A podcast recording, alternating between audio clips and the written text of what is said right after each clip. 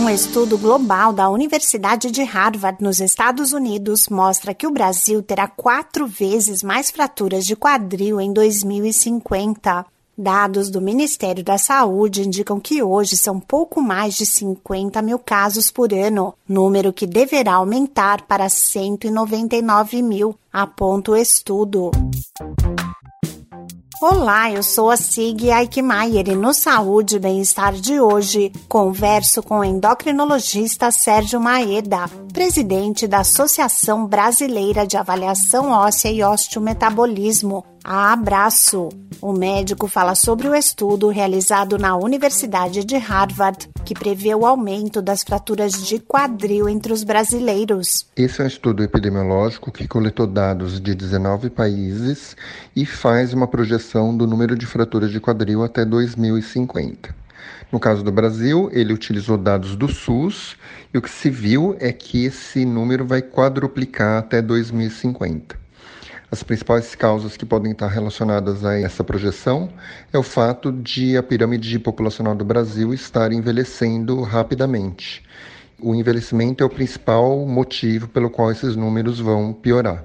Além disso, um dado importante que esse estudo mostra é que entre os homens as taxas vão ser maiores, assim como a mortalidade associada à fratura osteoporótica de quadril. As fraturas de quadril costumam ocorrer após uma queda e a osteoporose é um importante fator de risco. Em geral, a osteoporose é uma doença silenciosa e ela pode ser diagnosticada através do exame de densitometria óssea feita na coluna e no quadril. Quando a doença já está instalada, é necessário que se adote medidas nutricionais, físicas e medicamentosas. Do ponto de vista nutricional, é importante adequar a quantidade de cálcio com relação à vitamina D, principalmente nos idosos, em que a síntese na pele é bastante diminuída, pode-se utilizar suplementos na forma de gotas ou comprimidos. Quem sofre uma fratura de quadril pode ter diversas complicações por isso, é importante adotar cuidados para prevenir quedas. Recomendo o endocrinologista Sérgio Maeda. Cuidados principalmente dentro de casa, onde pode haver as quedas, principalmente dentro do banheiro. Então, orientações relacionadas a evitar piso escorregadio, o calçado correto, iluminação correta, cuidado com as escadas, orientar a atividade física, principalmente fortalecendo a musculatura e diminuindo o risco de quedas, pois as quedas aumentam o risco de fraturas. Infelizmente, quando acontece a fratura do quadril, uma parcela importante dos pacientes, de um terço a metade deles, perde a mobilidade em relação àquilo que existia antes da fratura.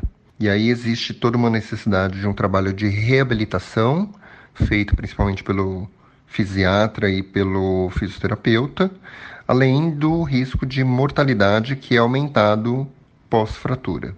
A osteoporose afeta cerca de 10 milhões de brasileiros, de acordo com dados de 2022 do Ministério da Saúde uso do tabaco, sedentarismo, baixa exposição solar e baixa ingestão de cálcio e vitamina D estão entre os fatores que contribuem para a condição. Esse podcast é uma produção da Rádio 2.